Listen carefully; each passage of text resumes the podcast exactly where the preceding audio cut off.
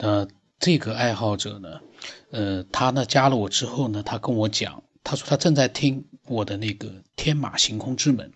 呃，就是我后来把文明玄改成了《天马行空之门》那个老的专辑，那个老的专辑呢后来没有更新了，但前两天呢，我哗啦一下子每次呢会上传个十几集、二十集，呃，那个呢就是说已经停滞了，而且是完结了。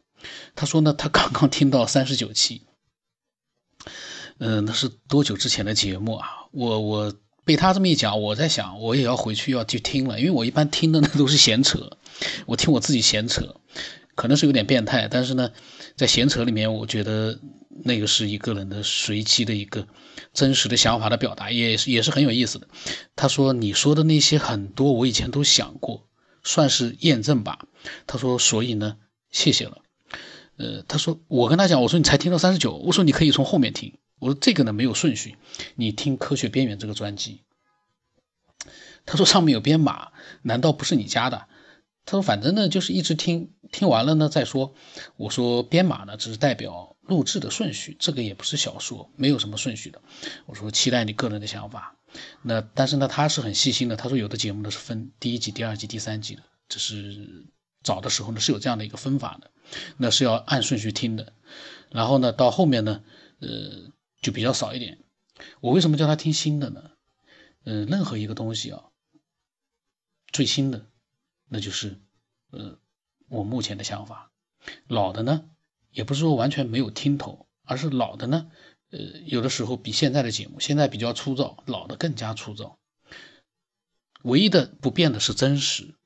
真实这个特点一直不会改变，但是其他的呢会嗯有所改进。然后呢，他说他的想法从来没有记录下来过。他说反正呢，你说的那些我都想过了，现在要我说呢，我也说不出来。他说，而且有的时候我想着想着就突然被掐断了。他说不知道你有没有这种经历啊？就是有些问题本来就快想到关键处了，突然脑袋就空了，然后之前想的就像被人抹掉一样，一点都想不起来了。他说没有听完呢，我也不好发表太多的意见。呃，其实他说的这个啊，其实。就体现了文字的作用了，文字起了一个记录的作用。如果你能够把自己所想的那些东西呢，能够比较就是呃完整的把它记录下来，那就不会被抹掉了。因为你要不记录下来的话，有很多东西在你认真去思考，就像他说的，说到关键处，呃，想到关键处时候突然就空了。但是在你空了之后，你发现我刚才很专注的在想，可是，一空了之后呢，印象就没了。这个经常会有，就像我很专注的录了一期节目，说了二十分钟，随机的，突然之间节目没了，你叫我重新再去再说一遍，那个是绝对不可能了，没有那样的一个几率说再说一遍同样的内容，那都是灵光一现。说出来的很多东西，然后他说呢，刚刚听到一句你说的“空间的穿越不是距离吗？空间的穿越也可能是界面。”他说，接着你又说了另外一个网友说的东西，宏观的和微观的，然后你可以想象一个宇宙缩小成一个细胞大小，或者是一个细胞扩大成一个宇宙大小，其实是一样一样的。呃，我跟他讲，我说，因为太久之前的节目呢，我说你最好能够说的完整一点，争取让没听过的人也能明白是什么意思。因为呢，呃，我自己都忘记了，就是你呢在听那一个最早期的节目，你所讲的时候呢，你觉得是很清楚的，可是对于我或者是对于别的人来讲呢，就有点莫名其妙了，不知道你到底在讲的，嗯，这个所针对的内容是什么？因为我们已经完全，我已经完全忘了。那么我跟他讲了之后呢，这个爱好者挺好的，他就每一次说这个呃他的想法的时候，就会告诉我是听的哪一期想到的想法。他说呢，现在听到第四十三期，他说你说的看不到的物质呢，他说我节目里讲到了看不到的物质，他的理解呢是人眼只能看到红到紫这段光谱的东西，所以有森林生存在这个光谱之外，那么就算他站在我们面前，我们也是看不到的。但有些是能感受到的，那些能被感受到的呢，就被人划到了灵异的范围内。然后他听了第四十四期之后呢，他说他更趋向于人类是被造出来的，这是他的想法。然后第五十七期呢，他说里面讲到了冥想者的想发现，说他冥想状态时呢，人们发的信息就没有这么活跃，心情烦躁的时候呢，人们发信息很活跃。他觉得这是一个大磁场的影响。其实呢，留意一下，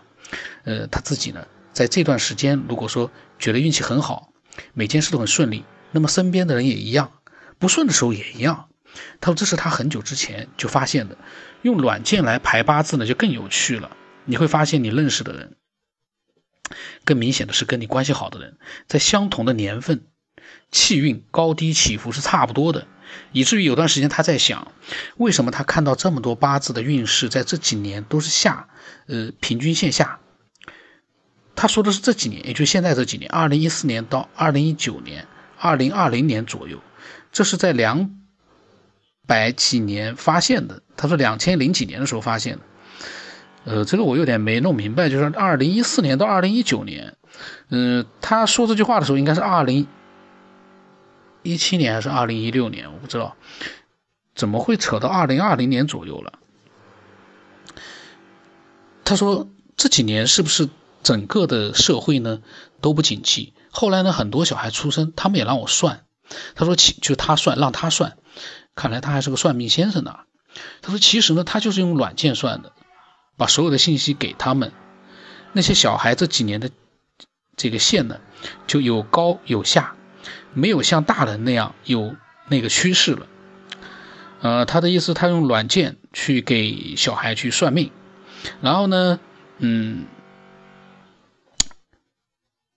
说小孩的这个运势线呢就有高有有低，没有像大人那样的一个呃高低起伏是差不多的，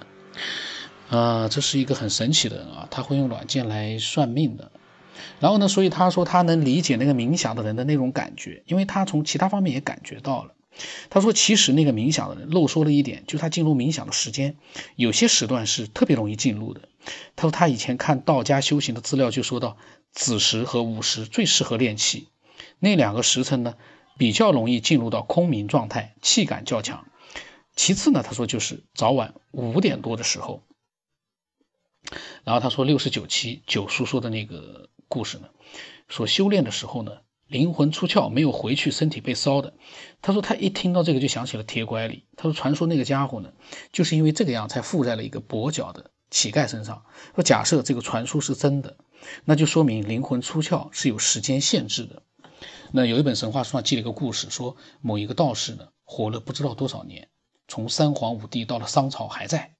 他就说，他之所以活到现在，是因为他在这自己的这具肉身快死的时候呢，灵魂出窍，又进入另一具肉身，于是呢就一直没有下来了，只是变了个名字。哦，这个多可怕呀！但是他这么说，我觉得呢，如果一个人可以控制自己的灵魂出窍，然后又可以控制自己的灵魂进入另一个肉身，控制那个肉身的话呢？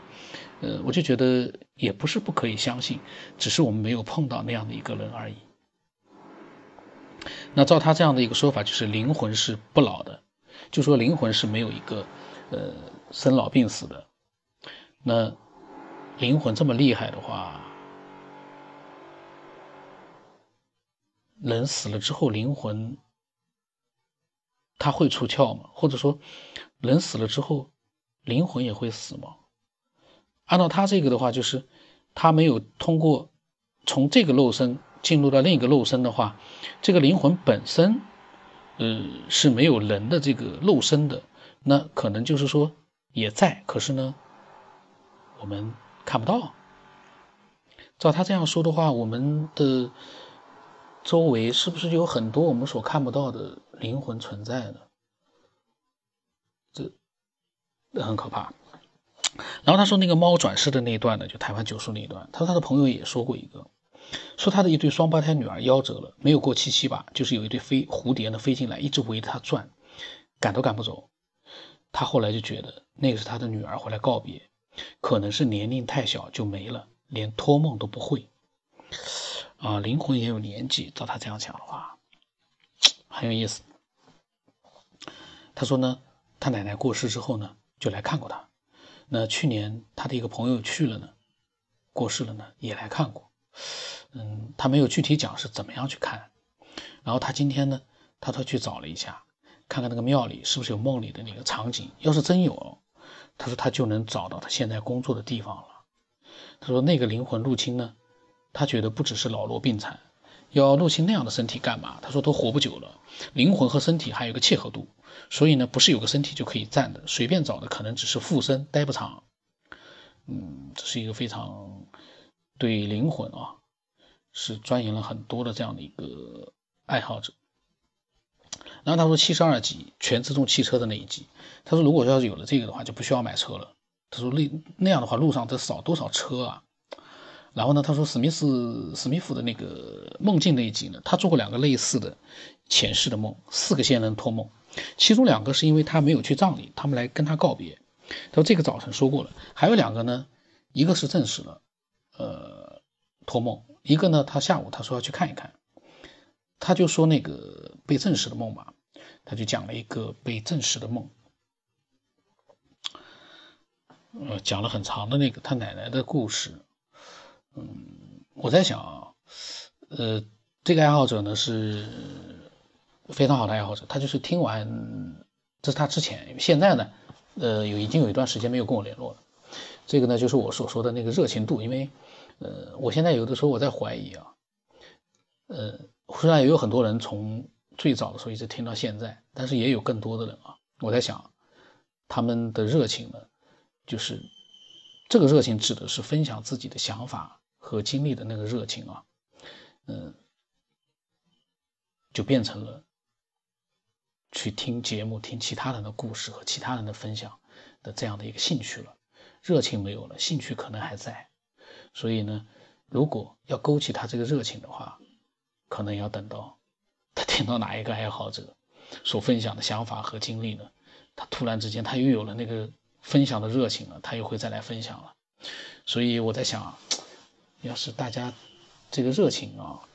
能有我的那么一点点一半的热情，我觉得就好了。我们可能就有更多的，因为你有了热情，你才会去思考、分享一些精彩的东西。而热情呢，有的时候也是最难持久的。所以，有的时候我在想，嗯，如果这样的一直能够持续的保持热情的爱好者多一些的话，那可能还更有意思一点。因为他们的热情持续的时间长一点，他们会把自己的很多想法，都会随着节目的这样的一个继续下去呢，他们会都会有一个改进，你不能说是改变，可能他有了更合理的一些见解。